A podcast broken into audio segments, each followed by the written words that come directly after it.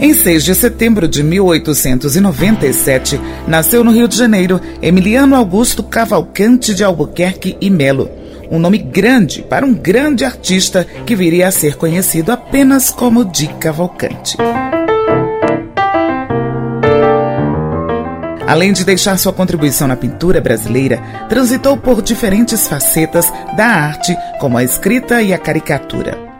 De Cavalcante era filho de Frederico Augusto Cavalcante de Albuquerque de Melo e Rosália de Sena. O pai era de uma família tradicional italiana radicada em Pernambuco.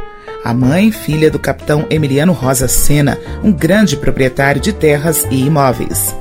O casamento da irmã de sua mãe com o ativista político José do Patrocínio, que era abolicionista, trouxe influências importantes para a vida do pintor.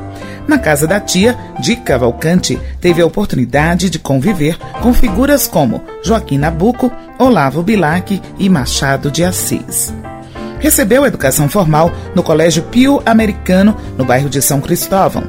Estudou piano e, aos 11 anos, teve as primeiras aulas de pintura. Aos 17 anos, em 1914, começou a trabalhar como ilustrador e chargista na revista Fonfon.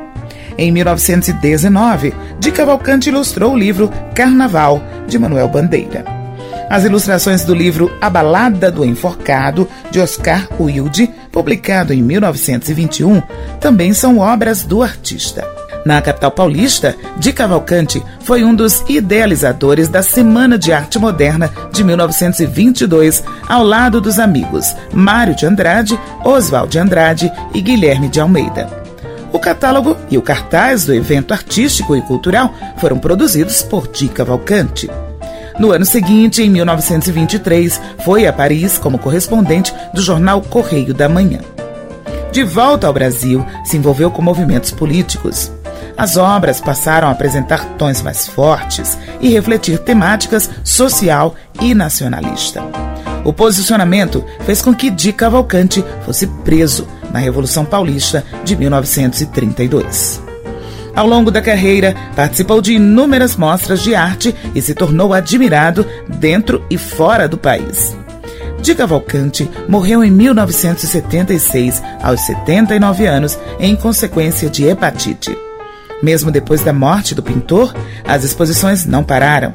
Parte da obra do artista está reunida no Museu de Arte Moderna de São Paulo. História hoje. Produção Beatriz Evaristo. Sonoplastia Messias Melo. Apresentação Márcia Dias.